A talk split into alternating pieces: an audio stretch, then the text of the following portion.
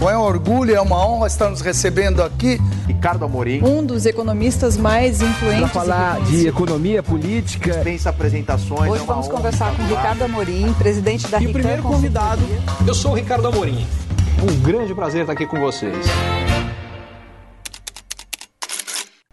Ao contrário do que muita gente acha, a decisão do TSE de tornar Bolsonaro inelegível por ter descredibilizado uh, o processo eleitoral brasileiro ela não torna menos provável uma vitória da direita nas próximas eleições. Muito pelo contrário, ela aumenta muito a chance de que o Lula não se reeleja ou não consiga eleger o sucessor.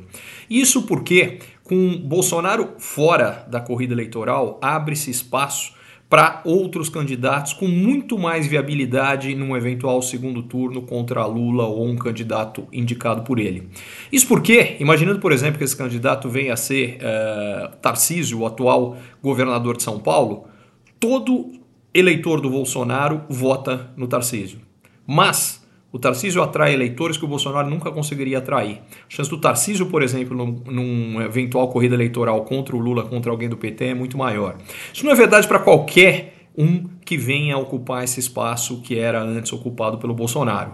Por exemplo, se esse espaço for ocupado por alguém da família do Bolsonaro, por um dos filhos ou, ou a esposa, é, provavelmente os eleitores são exatamente os mesmos, a rejeição é exatamente a mesma. Uh, nesse caso, provavelmente é uma candidatura até mais fraca, porque qualquer outro que não o Bolsonaro, aliás, nesse sentido, incluindo o próprio Tarcísio, não tem o carisma do Bolsonaro.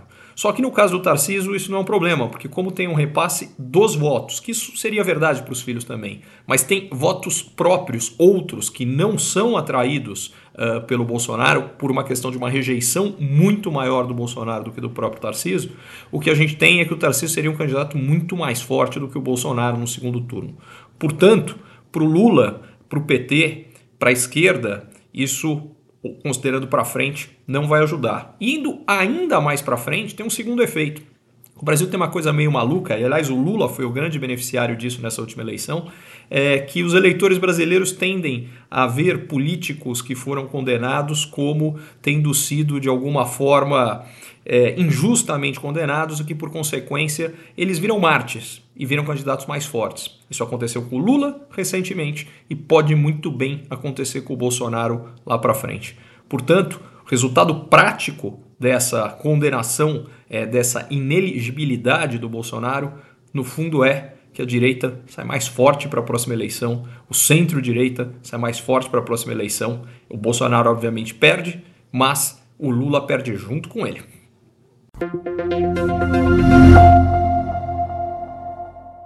Curtiu esse conteúdo? Assine para receber quando cada um dos próximos for publicado. E se de repente você achar que algum colega, amigo ou alguém da sua família pode gostar também, lembre de compartilhar. Até a próxima!